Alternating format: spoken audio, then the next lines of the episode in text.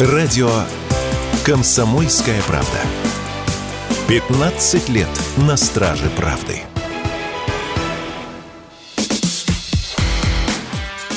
Диалоги на Радио КП. Беседуем с теми, кому есть что сказать. Здравствуйте, друзья! В студии радио «Комсомольская правда» Иван Панкин. Это диалоги с Алексеем Живовым, военным волонтером, политологом, телеграм-канал «Живов Z». Подписывайтесь, очень рекомендую. На военную тематику особенно. Леша, я тебя приветствую. Да, приветствую. А, совершенно внезапно стала распространяться по лучшим телеграм-домам, включая твой, новость о том, что, оказывается, у русской армии появились старлинки, так называемые. Угу. Грубо говоря, это американский интернет, американский спутниковый интернет а, производства компании SpaceX Илона Маска, которая до этого была у Украины в силу как раз того, что им их активно поставляли на начальной стадии специальной операции, специальной военной операции, а тут вдруг и у нас они тоже появились, хотя нам их не поставляли. Откуда они взялись? Ну, нам их и не поставляют. Да-да-да. Чудеса, чудеса. Господь промышляет о, о своих овцах вот, и не позволяет злу восторжествовать в мире. И таким образом даже изначально инструменты врага внезапно попадают в руки добрых людей и служат победе России. Я читал, что на самом деле радоваться по этому поводу не надо, ничего хорошего в этом нет. Нам нужна своя, не просто спутниковая, своя военная связь. Мы это анонсируем уже лет 10. Я помню, еще с Дмитрием Олеговичем Рогозиным говорил, у него же как раз был проект «Сфера», там э, и президенту представляли, и много там уже обсуждали это все. Еще до СВО я разбирался с этой темой, будучи еще тогда журналистом Ридуса. Но факт в том, что говорить, что нам нужно, и делать, что нам нужно, это две большие разницы, как говорят в русской Одессе. Поэтому мы можем сколько угодно это говорить, а по факту мы пока не пододвинулись к реализации этого проекта. Нам нужны спутники небольшого размера, ведь эти масковские спутники, они же маленькие. Их, он их поэтому целыми стейками запускает туда, и такое большое количество, там больше двух тысяч спутников у него в группировке. Небольшие спутники на современной микроэлементной базе э, у нас пока такой микроэлементной базы просто нет. Ее можно там сделать лет через 5-7, может быть, 10, если очень интенсивно стараться. Можно э, запустить спутники побольшего размера, там будет микроэлементная база попроще, менее современная, но это удорожает проект существенно. Вот. Можно что-то с Китаем совместное попробовать, но чтобы на паритетных началах. Но факт пока в том, что у нас такой истории нет. У нас есть э, своя спутниковая связь, Ямал ее обеспечивает. Это такой ну, Starlink на минималках, можно сказать. Ну, там просто спутниковая группировка гораздо меньше. И есть множество прожектов о том, что нам тоже нужен такой вот восхитительный интернет. Ну, конечно, нужен. Кто же спорит? Надо выбрать э, гражданского кода оператора. Ведь обрати внимание, э, Маск же строит цифровую экосистему там у себя. Он не, не просто штак этот Твиттер купил, который потом XCOM стал. Да. да. У нас пока ну, цифровые системы есть там, я писал об этом, у Сбербанка и МТС. И если военные хотят э, такую систему совместно с кем-то сделать, чтобы это был качественный продукт, он чтобы удовлетворял не только военные, но и рыночные потребности, то это надо делать с какой-то крупной российской корпорацией, которая имеет свою цифровую экосистему, для которой такой спутниковый интернет будет э, прологом к выходу на глобальные рынки, представлению всего спектра услуг. Поэтому вопрос это очень тяжелый, серьезный. А, он затрагивает огромное количество областей, законов и институтов, которые должны подписаться и работать по этому направлению. В общем, декларировать все хорошо, со всеми декларациями согласен. Факт остается фактом. Пока вот не было старлинков, было плохо. Сейчас стали появляться старлинки, стало хорошо. А, можно из любой э, точки мира, даже очень удаленной, обеспечить э, высококачественный э, доступ в интернет, что позволяет, соответственно, эффективно держать, ну, хорошую связь держать, и еще иметь возможность работать с различными системами удаленного доступа военными. Ну, например, знаменитая это Баб-Яга, которая на фронте там периодически кошмарит наших парней. Это известный беспилотник она украинский. Летает, да, она же летает на Старлинке и имеет удаленный доступ. И это вот все реализовано благодаря как раз вот этой вот программе. Отрасль космической связи сложная, дорогая, требует большой, длительной работы интеллектуальных центров, развития микроэлектроники своей, законодательства, инвестиций огромных. Идем дальше. Накануне разошлась новость о том, что мы нанесли довольно мощный удар по населенному пункту Селидово. Это контролируемый ВСУ участок в ДНР. И там, ну, по разным оценкам, от тысячи до полутора тысяч бойцов ВСУ были уничтожены. Я думаю, что как-то многовато, наверное, не преувеличиваем ли мы. А ты как раз говорил, что выросла точность. У нас... Весь прошлый год запускали же спутники, военные спутники для увеличения точности разведданных и целеуказания. Работали над специальными аппаратами, которые увеличивают точность ракет при наведении инерционном. Большая работа проделывается. Просто она ну, вся секретная, поэтому и они это и особо не рассказывают. Есть скепсис некоторый у многих экспертов по поводу скорого окончания специальной военной операции. Тут вспоминается и дата, которая грядет, уже двухлетие. Угу. На закате второго года, считай, находимся. Ну да. А, угу. Насколько продолжительна все-таки эта история, уже глядя вот э, из наших дней, как ты считаешь, специальная военная операция? Это довольно общий вопрос, но ты же понимаешь, что наиболее э, часто задаваемый. Ну, тут же э, мы от чего отталкиваемся? От тех целей и задач, которые поставил президент страны. Что сказал президент Такеру Карлсону? Он сказал ему, что левобережье Украины, что подразумевает под собой южные регионы, вплоть до Молдовы, а также Киев, являются исконно-русскими землями. То есть обозначил то, что должно отойти нам, да, на весь мир. Ну, это мы как бы между он, строк И он, дал, не, ну, он дал маленькую историческую справку на, на 30, 30 секунд, секунд минуту, минуту да, да, в течение часа дал то, небольшую историческую справку о том, почему именно. это же справка для чего была? Это не потому, что Путин так историю любит, хотя он явно неплохо разбирается, а это была справочка для того, чтобы обосновать, почему, собственно, левобережье Киев являются исконно русскими землями. Но если так, значит, а, специальная военная операция будет идти еще долго, потому что пока нельзя сказать, что мы там, готовы к проведению повторной киевской операции или готовы выйти к городу Запорожье или к городу Днепр, он же бывший Днепропетровск, он же бывший Екатеринослав, по-моему, да? Да не важно, ну, собственно. Ну, да, ну, суть, суть в том, что это, опять же, города все основаны русскими императорами. В общем, суть в том, что а, с текущими темпами проведения и возможностями сторон а, мы будем ну, медленно, видимо, двигаться вперед, вперед, вперед, вперед, потихонечку. Пока большим успехом для нас будет освобождение Авдеевки, а, подход к городу Орехов, может быть, взятие города Орехова. Это на запорожском направлении, ближайший город от Запорожья. После Орехова уже можно к Запорожью подходить. На Днепровском фронте даже сложно сказать, какой, какой там успех. То есть, там -то вытеснить Искрынок рано или поздно вытеснит противника, а дальше ты что делал? Там же Херсон с другой стороны берега, да, и Одесса с Николаевым то же самое. Поэтому я думаю, это еще надолго. Если не вдруг не появится какое-то политическое решение да? Там же меняется конструкция власти в Соединенных Штатах Америки. Ровно через год она поменяется. Вот. До этого момента мы, очевидно, что-то попытаемся сделать на фронте, что-то серьезное. Как бы программа минимум, которая была, так сказать, в базовых настройках специальной военной операции, это полное освобождение Донецкой и Луганской народной республик. Луганская народная республика освобождена почти на 100%, а Донецкая нет. Там еще Славянск, Моторск, там, да, много городов. Вот. Ну и в Запорожье, еще в Херсонской области. Да, соответственно. То есть мы как минимум должны полностью очистить от противника те регионы, которые вошли в состав России. А там дальше уже остальное бонусом. Ну, то есть дальше проводить операции по Харькову и Киеву. Это сложная операция, очень много людей потребуется. Наступать-то мы, может, и наступаем, но э, вот цель этого наступления, она какая, как ты считаешь? Она идти до Киева или она в чем заключается? Если я повторюсь, мы от тактики эластичной обороны не уходили. Никуда. Насколько я понял нашего президента, он а, исходит из того, что вот э, что добьемся, того добьемся. Сколько есть сил да, на результат, столько есть. То есть постоянно же используется не только военные, но и дипломатические инструменты. Плюс в последнее время внезапно Америка и Британия а, столкнулись с контругрозами, которые им создают другие страны, Э, ассоциированные с Российской Федерацией тем или иным способом, э, на тех театрах э, экономической и военной деятельности, на которых ну, мы как бы не присутствуем. Я имею в виду Персидский залив, да?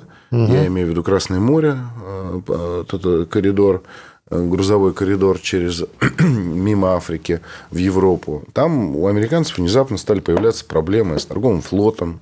Неизвестные беспилотники атакуют их корабли на регулярной основе. Да, ну, что-то у них там происходит. То есть, боевые действия идут не только в, в пространстве э, украинском, теперь они еще перетекли значит, перетекли на другие театры военных действий. Плюс э, у них же тоже есть уязвимая газовая инфраструктура, а кабеля какие уязвимые. Ух, вот эти, которые интернет обеспечивают между Америкой и Европой. Там тоже мало ли что там может случиться. Да, но что-то не случается. Ну, это пока не случается. Пока не случается, а потом может и случиться. Иван Панкин и Алексей Живов, военный волонтер. Оставайтесь с нами. Диалоги на Радио КП. Беседуем с теми, кому есть что сказать. В студии радио «Комсомольская правда» по-прежнему Иван Панкин. Напротив меня Алексей Живов, военный волонтер, политолог, телеграм-канал «Живов Z». Рекомендую подписаться. Как ты относишься к заявлению Сырского, э, это новый главком ВСУ, угу который говорит о том, что мы переходим в оборону. Мы с тобой это уже слышали, они уже заявляли об этом при прошлом командовании, что они переходят в оборону. Тут они, видимо, переходят в оборону дважды, я так это понимаю, в двойную оборону, может быть, есть Двойная и такая. Оборона. Да, кто его знает, черт их дери. Так вот, э, какие сейчас шаги могут предпринять ВСУшники? Они же твари коварные. Да не настолько уже они коварные. Во-первых, Сырский да, Иуда и предатель, нарушивший присягу, которую он давал Российской Федерации. Он явно давал присягу Российской Федерации, потому что заканчивал Российское военное э, училище. Да? А во-вторых, э, то, что они переходят к обороне, было известно давно. В-третьих, э, эта оборона будет проходить по той линии, которую они накопали. Она находится примерно в 15-20 километрах от текущей зоны боевых действий.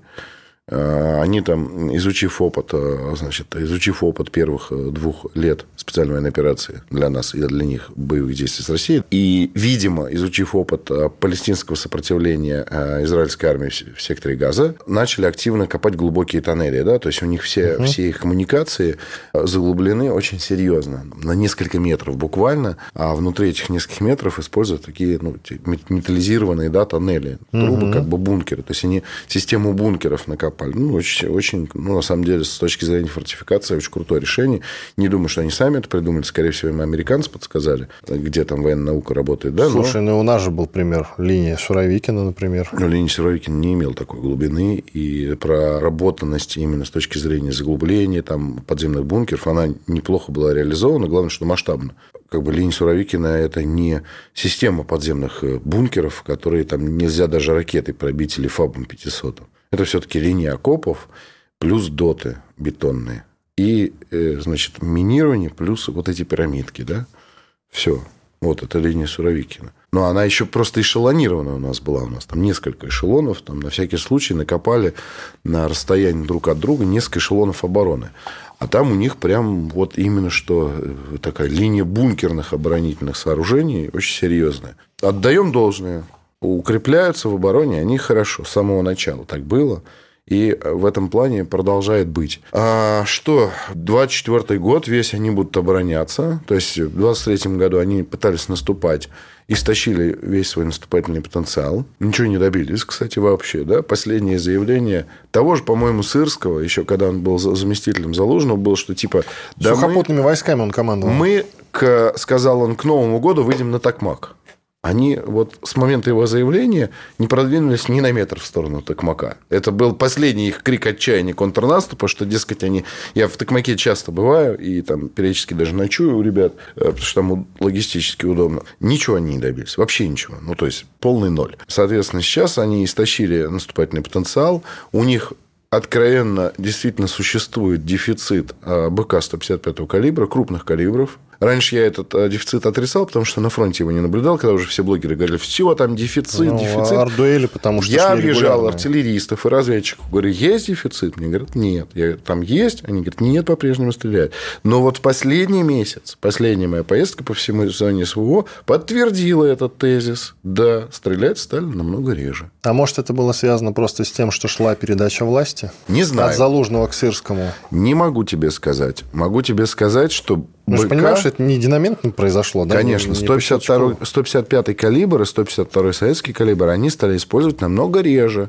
Огневое воздействие у них переместилось практически ну, существенно в сторону беспилотников, которых, я так понял, в 23 году их, им примерно купили около миллиона двухсот тысяч штук, я и конкретно про FPV-дроны говорю. А, вот, а в 2024 году у них амбициозная цель поставить в армию 2 миллиона беспилотников. То есть, они в два раза больше будут, чем было в 2023.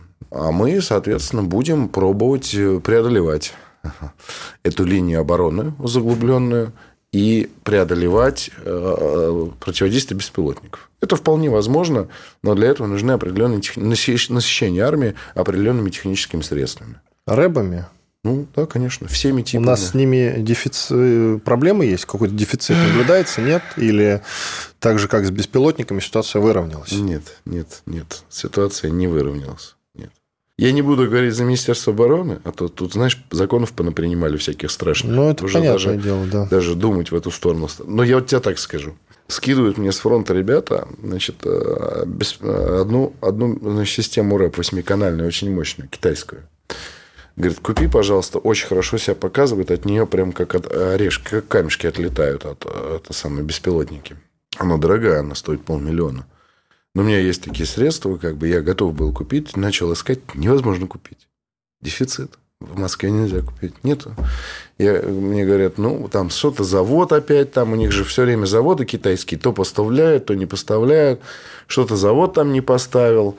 Здесь там даже, ну, то есть я могу купить дороже, но даже дороже не получается. Сделать не в деньгах, короче говоря, вообще. Понимаешь? Есть у тебя полмиллиона, а рэба у тебя нет. Вот такая ситуация сейчас. Это вот я приехал кон- с конкретным, там, в конкретный магазин, там, дальше я там ребятам из э, технических наших подразделений скинул, говорю, покажите, где можно вот это в Москве купить. Нигде нельзя.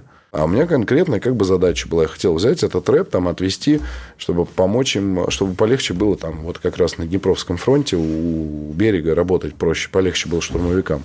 Вот. Нет, не смог купить. Дальше вот я там, наш самарский клуб, производит э, рэп «Огонек». У нас очередь, знаешь, на сколько? На три месяца. Наши технические возможности, э, которые не нулевые, и мы не в гараже это делаем, все равно не позволяют удовлетворять даже половину потребностей фронта. Вот у нас там заявок на там, 500 рэбов, а сделаем мы 250 максимум. Вот такая реальность. И так у всех. Ну, то есть, у всех производителей рэп-станций тоже огромный дефицит там детекторы дронов «Булат», которые активно применяются на фронте. И я его использую, когда езжу около ноля, около ЛБС. Тоже дефицит, очередь фиг купишь. Цена-то у нее не маленькая, 100 тысяч рублей, но даже с учетом этого, как бы у ребят, ну, тоже хромают производственные мощности, они, конечно, постоянно развиваются, они же еще сделали рэп Сани, который вот его показывали в зоне СВО, на танк ставили, то есть ребята разрабатывают, работают, как бы занимаются локализацией, у всех это огромная проблема, это локализация. Потому что с китайцами работать сложно. Китайцы сегодня отгрузили тебе партию, а завтра что-то на таможне там в России, между, в Китае задержали. Ты сидишь несколько месяцев и ждешь там какой-нибудь прибор критически важный, без которого рэп не собрать. Все сейчас ходят, а, значит, по нашим НИ, и у нас их не очень много, да, и этим опытно-конструкторским предприятиям и пытаются заместить э, ключевые элементы там, беспилотников и рэбов российскими комплектующими. Вот такая проблема. Ну, мы с ней справимся. Это я не к тому, что ужас, все пропало, смотрите, катастрофа, деиндустриализация. Конечно, да, но мы с этим совсем справимся. Стучитесь и откроют, э, просите и дадут, сказал Господь в Евангелии. Мы стучимся, просим и обязательно добьемся того, чего хотим. Но, к сожалению, это произойдет не одномоментно. Поэтому... А бюрократия как-то этому процессу мешает? Ведь я знаешь, так понимаю, что есть огромное стало. количество людей, которые готовы, и у них есть деньги организовать какие-то КБ, но им что-то мешает. Во-первых, часто сталкиваемся с высокомерием. Не, кстати, не бюрократов, не чиновников, нет. Высокомерием именно во всех этих больших государственных компаниях. Ну, вроде у нас тут такие масштабы, мы там бороздим космические просторы на своих кораблях, а вы тут с какой-то ерундой, с каким-то копным рэбом нам какие-то ш...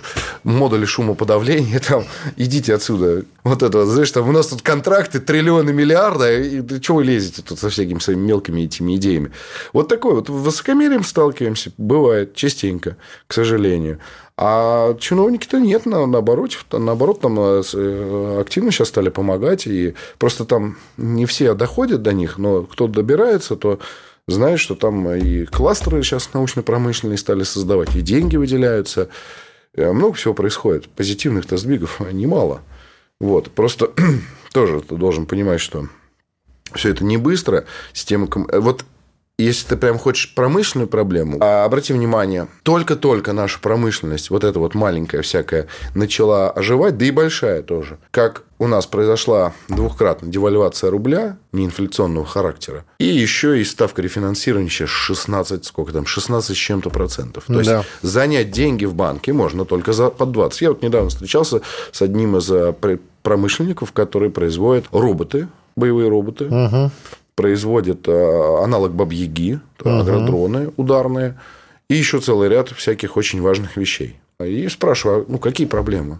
А люди тоже не, не с улицы, они давно в теме. Они там имеют заходы в Минобороны, там, в профильные ведомства. И все равно сталкиваются с кучей проблем. Например, вот в первую очередь дофинансирование. То есть надо расширить производство. Чтобы удешевить продукцию и организовать массовое ее производство, нужны кредиты, дешевые, длинные кредиты. Но и после повышения ставки рефинансирования и девальвации рубля этих кредитов нет в экономике. Их нету.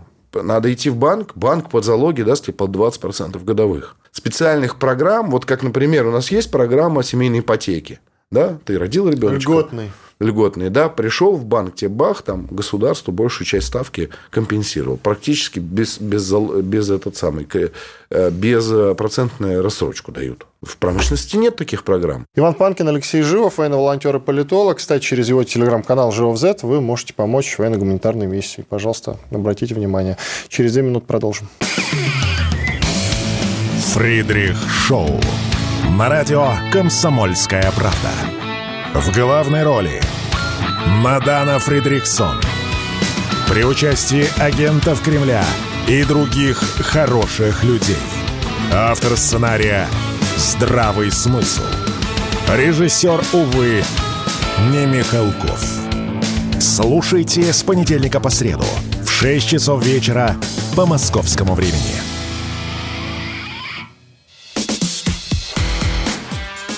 Диалоги на Радио КП. Беседуем с теми, кому есть что сказать.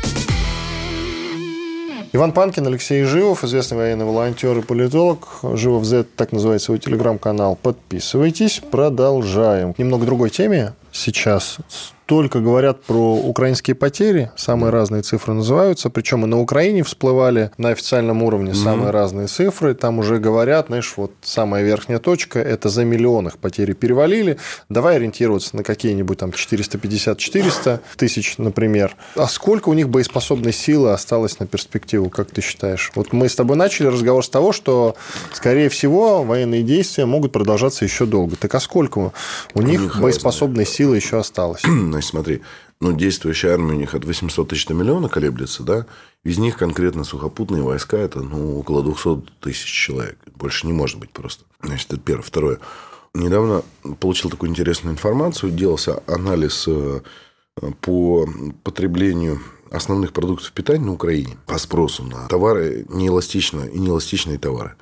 И вот на этом основании, на этом основании этого исследования мой знакомый, который его проводил, пошел к выводу, что на Украине осталось, ну, он сказал 15, ну, мне кажется, маловато цифра, от 15 до 20 миллионов человек всего вообще. Все остальные уехали. Из них, как говорил Зеленский, 12 миллионов пенсионеров. Ты помнишь, когда он говорил, что если Запад не будет выделять денег, то 12 миллионов пенсионеров у нас умрут от голода. Вот, ну, давай дисконтируем 10 миллионов пенсионеров и 10 миллионов всех остальных. Вот, соответственно, и, короче говоря, мужиков, которых можно привлечь в армию, осталось у них буквально миллиона два. И те, кто еще не пошли, они, скорее всего, не мотивированы и воевать миллиона не хотят. два, да. То есть у них, э, чё, почему они стали поднимать вопрос о репатриации, значит, э, людей призывного возраста из, э, из вот этих из стран Европы, где они живут как беженцы, потому что у них мужики заканчиваются справиться.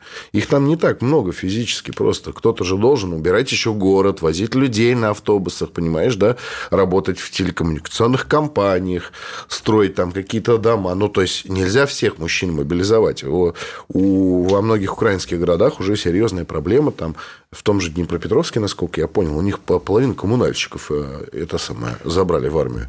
Этот мэр Днепра, этот русофоб э, мерзкий, как его там, да неважно. Да, Мэр. ну, понятно, мы понимаем, о ком речь идет. Он э, же сказал, что, типа, мои работники городской, городского хозяйства прячутся от ТЦК, от военкоматов. Вы сейчас еще чуть-чуть привлечете, и инфраструктура города начнет рушиться, потому что некому ее обслуживать. Масштаб это понимаешь. То есть, по факту-то ситуация у них не очень хорошая. Именно поэтому вместо, значит, нормальной как бы ротации, которая, например, происходит у нас, когда у нас люди просто приходят, значит, подписывают контракт, контракта. Еще сейчас стали настолько, ну, как бы неплохо стала ситуация у нас с, с пополнением армии, что еще и военкомат выбирает теперь по здоровью. Там вот этого возьмем, а вот этот подслеповатый его брать не будем, иди обратно, дружочек.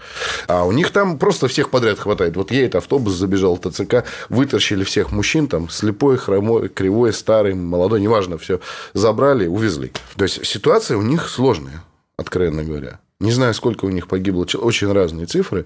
Ну, предположим, что около полумиллиона человек минимум погибло за... Это только погибшие. Погибшие, еще огромное количество раненых, да. Ситуация у них сложная, и ресурсы, откуда черпать дополнительных людей, у них иссякают. Это факт. А люди, которые насильно мобилизованы в последние э, месяцы, теряет мотивацию. У них и нее и не было. Никогда вот там периодически берут пленных, вот попадаем, э, видео попадают, он говорит, я вообще не собирался воевать. Я, я спокойно работал там в магазине детских игрушек, мужик рассказывает. Я, говорит, работаю, я вообще против войны. Я работал в магазине детских игрушек, никуда не собирался. Мне говорит... Но, с другой стороны, не все так говорят. Ну, это, скорее всего, и правда и есть. В автобусе поймали и мобилизовали. Ну, он сам сдался там, он не стрелял даже, он сам сдался. Волгу вызвал? Поднял. А? Волгу вызвал. Типа того. Ну, там, ну, знаешь, бывает, там заходят на позиции, допустим, а они не оказывают сопротивления. Ну, то есть, не берут в руки автомат. Ты, это же большая разница. Вот ты начал стрелять, все, вероятность, что тебя встречным огнем убьют, она высокая. Да, в том числе и вероятность того, что если зайдут на, в окоп, тебя жалеть не станут. Ты как бы... Есть такая вероятность. Да. Я слышал от некоторых Автомат, если не брал, не стрелял, ты сразу говоришь, ребята, я не стрелял. А многие не берут же плен. Да, я не стрелял, поэтому, пожалуйста, не убивайте меня. Но в таких случаях обычно, естественно, людей берут в плен. Ну, раз не стрелял человек, действительно.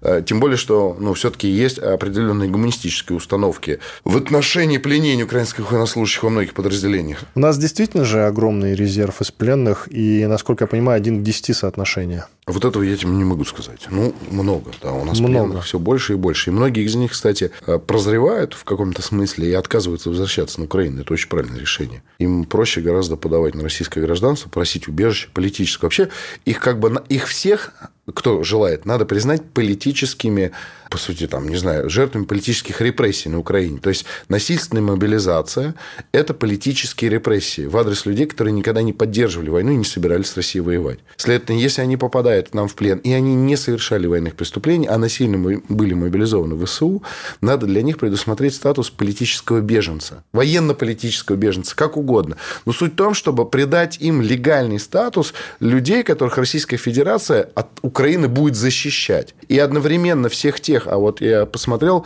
8100 дел СБУ за это время возбудило по тем, кто поддерживал Россию, нам обязательно необходимо признать всех этих людей политически заключенными, даже если они не наши сограждане, и впоследствии защищать их интересы. И уже сейчас начинать, и дальше как бы защищать их интересы. Э, это группа поддержки, видимо, ну, там могут быть и те, кто профессионально поддерживал Россию как бы на постоянной основе, и те, кто просто симпатизировал, э, могли тебя поймать там за то, что ты там, не знаю, рыбаря читал, да, или там живого где-нибудь в Одессе читал, тебя схватили, посмотрели в Телеграм, сразу в СБУ увезли и начали пить уголовное дело. Вот и тех, кого мы пленим, кто хочет остаться в России, и тех, кто там по политическим статьям сел, нам их всех надо поддерживать и публично, постоянно заявлять, что, ребят, мы вас не бросим, мы признаем вас политическими заключенными и будем всячески поддерживать, добиваться вашего освобождения. А как ты видишь их судьбу после окончания конфликта вообще в России. Как к ним будут относиться, как ты считаешь? Ну, Они ну, смогут стать, того... стать частью российского да, общества? конечно, смогут. Ну, никаких проблем.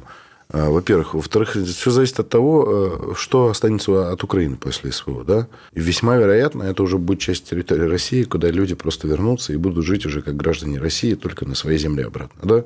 В Киев, там, Днепропетровск, Одессу, Николаев. Вот, это первый момент. Второй момент. Если они останутся на территории России, они от нас э, фенотипически, культурно, языковом, религиозном плане ничем не отличаются. Просто наших же людей взяли, взяли заколдовали там за последние 10 лет. Ну, мы расколдуем их.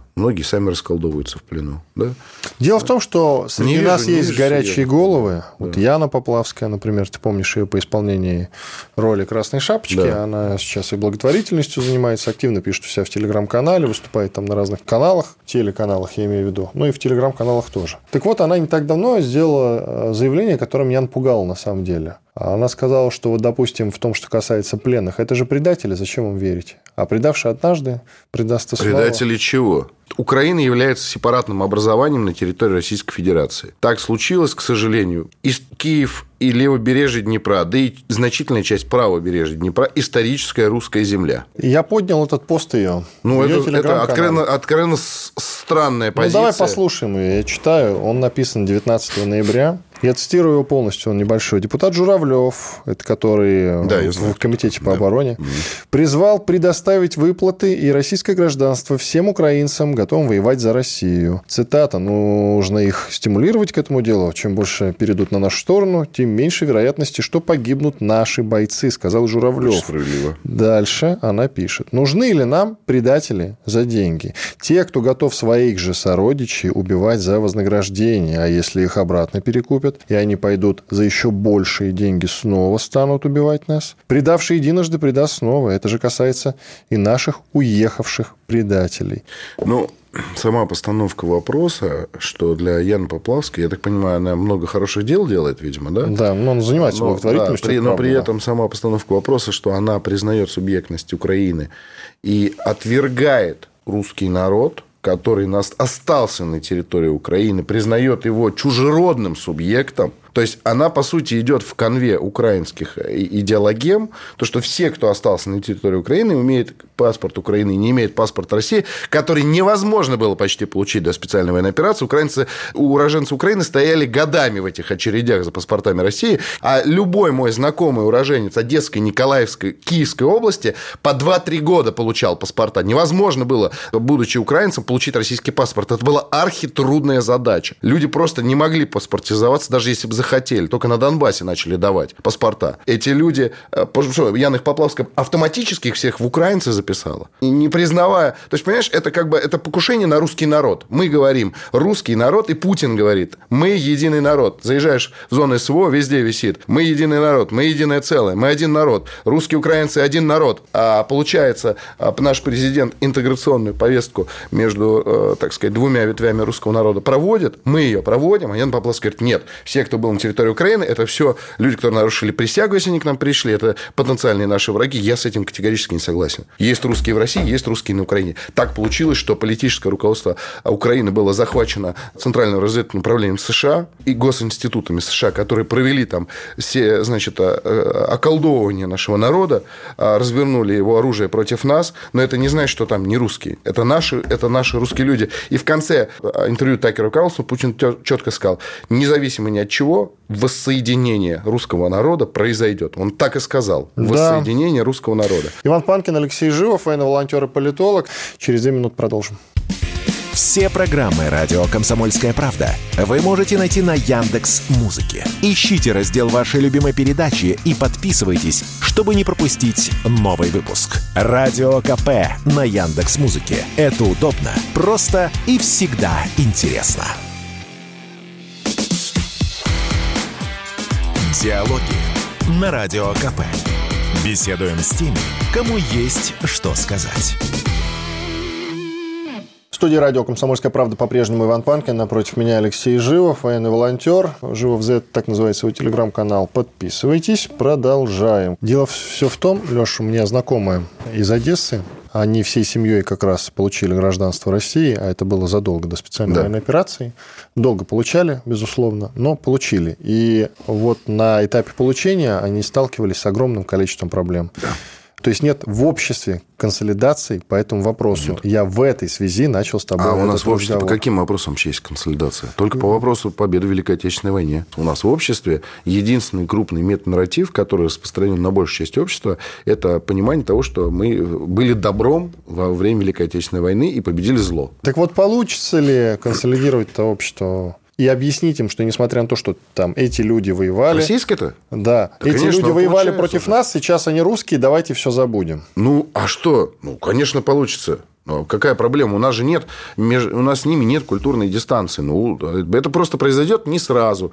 Над этим надо работать. Должны социопсихологи работать, должны психиатры, политологи работать и так далее. Это, это серьезная большая работа, но ее можно проделать и добиться это, полного примирения Особенно, если мы одержим победу. А хочешь, я тебе расскажу, как это будет? Да. Мнение Ивана Панкина. Значит, смотри. Чтобы добиться того результата, о котором ты говоришь, нужно вкладывать огромное бабло на Украину. То есть, по сути, ее восстановить, сделать такой э, русской витриной в Европе, грубо говоря. То есть, все бабки пойдут туда. Это э, напрашивается хорошая аналогия с Чеченской республикой, которая у нас является самым дотационным регионом. И тогда, конечно, наступит мир, и мы все друг друга полюбим. Но те люди, которые живут на территории канонической России, будут, как мне кажется, ну, многие из них с этим немножечко не согласны. Ты знаешь, сейчас эм, да, ты не прав. Я ну, хорошо. Я, дай бог, чтобы я был неправ. Во-первых, почему мы часто говорим, что с той стороны тоже русские люди? Да? Потому что в течение... Во-первых, города Херсон, Мариуполь, Николаев, Одесса были основаны, естественно, русской императрицей, а построены Потемкиным. Это всем известно. В кратчайшие строки по лучшим на тот момент европейским проектам. Кто туда заселялся? Жители центральных регионов России и Крыма въезжали туда, получали землю и расселялись. Это русские люди, которые приехали из центральных регионов России. Значит, в советское время этот э, поток из центральных регионов России на юг России, тогда еще, да, теперь это юг, южно, юго-восточная область Украины, еще усилился. Огромное количество людей из центральных регионов, с Урала, с Дальнего Востока ехали туда. Почему? Там тепло. Там а, мощнейший промышленный кластер, там много работы, там давали достаточно просторные квартиры, там комфортно было жить. Если ты поживешь в Москве год, а потом год поживешь в Крыму или в Херсонской области, чисто по климату, ты увидишь колоссальную разницу. Ты скажешь, господи, зачем я жил в Москве все это время? Это же ужас. 100 солнечных дней в году, постоянно снег, дождь, грязь, какой-то вот, вот это вот все. Ну, потому что город около Северного полюса находится, там намного южнее, там совершенно другой климат, там гораздо приятнее, комфортнее жить. Поэтому в советское время туда люди стремились из России переехать, из, РСФСР, потому что там давали работу, там давали квартиры, там было э, много точек развития. И так огромное количество русских людей переехало вплоть до 91 года и переезжали. Это же наши люди, наши. Это люди, урожденные в Костромской, Орловской, Рязанской, Тамбовской, Тульской губернии, в Пермском крае. Это наши люди, которые в рамках советской системы хозяйства не уехали туда. Какие присяги Украине, какие враги? Это наши русские люди там, которых мы сначала в 91 году отрезали, по решению Ельцина, оставили там, бросили. Потом устраивали им проблемы с паспортизацией, не могли нормально начать всем давать русские паспорта. Теперь у нас есть шанс наконец-то повернуться к ним лицом. Теперь вопрос об инфраструктуре. Далеко не всегда вложение в инфраструктуру того или иного региона приносит лояльность населения этого региона. В Крыму есть люди, и немало, которые живут с украинского Крыма там, живут русские люди, родившиеся, уродившиеся в одном из южных регионов России или Украины, которые, продолжая вести бизнес в Крыму, легальный, платить, даже платить налоги, развиваясь все эти 8 лет, зарабатывая хорошие деньги, продолжают ненавидеть Россию и поддерживать Украину. Я таких людей знаю. Есть там такие люди. Их и достаточно много. Значит, дело не в уровне достатка. А в чем тогда дело? Дело в гравитации русской идентичности. Только в этом. Если э, в России будет сформулирована сильная центростремительная русская идентичность, о которой, кстати, немало говорит тот же Аптиалудинов, тогда Украина будет будущее вот эта русская Украина, она будет к нам лояльна. Это не вопрос капитала вложений в инфраструктуру, это вторичный вопрос, он фоном идет. А если будем вкладываться туда, там поедут опять люди из центральных регионов, потому что, еще раз повторяю, там комфортно жить. Гораздо комфортнее, чем в черноземных районах России. А вот будут они нам лояльны или нет, зависит от того, будет ли украинский проект этнокультурный силен или он будет слаб. Слаб и маргинален, как он был еще в начале нулевых, да, и все себя не ассоциировали преимущественно с русской идентичностью. Если в России будет построена сильная, центростремительная такая гравитация русской идентичности, к ней с удовольствием присоединятся и все русские украинцы. Ну, назовем их так, да, как угодно. Граждане Украины, урожденные этнически русские, да, как хочешь, культурно ассоциирующие себя с русским народом люди. Это вопрос гравитации идентичности, и больше ничего. Пока гравитация русской идентичности очень слабая. Чтобы переубедить ждунов, а и в Запорожье их достаточно, а в Херсонской области их реально много, мне или тебе об этом рассказывать. Да. И в самом Херсоне их, как выяснилось, было огромное количество. Ну, не так вот, уж много. Э, мне кажется, много. Ну да ладно. Сторонников России было больше. Возможно, я не хочу тут как бы вступать в дискуссию, не об этом речь. Угу. Чтобы переубедить ждунов, нужно повысить уровень жизни. Сделать так, чтобы при России стало реально сильно лучше, чем было при Украине. А на это требуются огромные деньги. То ну, есть моя концепция все-таки тут э, я работает. Это фоном будет идти фоном, если одновременно будет, э, значит, будет производиться социополитическая работа по укреплению русской идентичности, общей русской идентичности и увеличению ее притяжения, и одновременно с этим будут строиться дороги, открываться школы, парки и создаваться точки роста экономического в этих регионах, конечно, все вместе это даст огромный результат. Но вместе, если ты только проложишь дороги, оставив украинствующих думать, как они думали, сколько бы дорог ты им не проложил, они будут ездить по ним и говорить гадости. Это да, тоже тут, правда. Тут надо работать на обе стороны. И вот уже сейчас в Мелитополе а, появляются люди, которые там, вот там есть один местный блогер, который, значит, для той стороны записывает. Он говорит, мы стали жить лучше. У нас дороги починили, коммуналка снизилась, работы полно, все благоустроено, все классно. На Украине никогда такого не было. У нас бесплатная медицина, низкая коммуналка, у вас платная медицина, высокая коммуналка, нет дорог. У нас мы вот в фронтовом регионе, у нас все хорошо, ему не верят. Не может быть такого, говорят. Ну, украинцы с той стороны говорят, не может такого быть. Вот ты все врешь. Факт. Я же жив, ну, езжу постоянно в Мелитополе, я вижу, это обычный русский город теперь. Обычный, довольно благоустроенный, очень живенький русский город. Он просто небольшой, там 150 тысяч всего живет, да? Ну, по этим, по меркам. Херсон был таким же, если бы не вот эти вот тактические маневры. Ну, будет еще обязательно. А, и Донецк будет абсолютно здоровым большим городом, когда восстановится, когда мы отодвинем фронт от Донецка. Все, все будет. А, главное, главное поставить цель и, и к ней идти. Ну, то есть, безусловно, развивать инфраструктуру новых регионов России, назовем их так, да, мы будем и уже делаем это, и, и сейчас уже это даже стало заметно. И совсем коротко, времени практически да. не осталось. Э, так много сейчас говорят про войну с НАТО. Там в странах-членах Альянса Чиновники самого высокого уровня и политики говорят о том, что надо готовиться к войне с Россией. Прямо по очереди они это все заявляют. И венцом тут можно назвать слова самого Столтенберга, главы Альянса, по поводу того, что да, война с Россией, скорее всего, неизбежна. Ты опасаешься войны с НАТО напрямую или все-таки считаешь, что этого не будет? Думаю, что будет. Думаю, что будет. Вопрос, когда только? в 2026, 2028, 2030 году. Но а, то, что в Европе идет отчаянная милитаризация и постоянно звучат призывы к ведению войны с Россией, это факт. И в Британии это уже мейнстримное явление политическое, все уже это обсуждают и уже начинают какие-то акты подготовки, проводят учения, принимают соответствующие законы и декларации, наращивают армию, думают, как Э, как это, вернуть даже да, какие-то мобилизационные мероприятия. Ну, то есть, очевидно, что наш противник начал готовиться к широкомасштабной войне с нами. Вопрос в том, каком ключе она пройдет? Будут ли участвовать в этом все страны НАТО или какая-то отдельная, да, отдельное количество стран альянс НАТО? В альянсе. Да, альянс в альянсе. Вот. Э, или, или они будут заводить, пытаться заводить ограниченные воинские контингенты в рамках конфликта с Украиной, расширяя его на... То есть, допустим, смотри, они понимают, что мы Украину освобождаем и берем под себя. Когда в момент э, критической уже нагрузки, когда украинское военное руководство не справляется и готово капитулировать, заходит какой-нибудь польско-прибалтийский, британский контингент в рамках тех договоров о безопасности, которые они подписали, и вступает с нами в прямое боевое соприкосновение. Но при этом они как-нибудь в международном праве это обозначают так, что это как бы ну, что-то не, еще, еще не война НАТО с Россией, да, чтобы избежать, допустим, ударов ядерных по своей территории. Что-то такое происходит. То есть они постепенно могут начать расширять пространство войны, вовлекая в него новые страны, чтобы не допустить поражения Украины. Почему так страшно поражение Украины?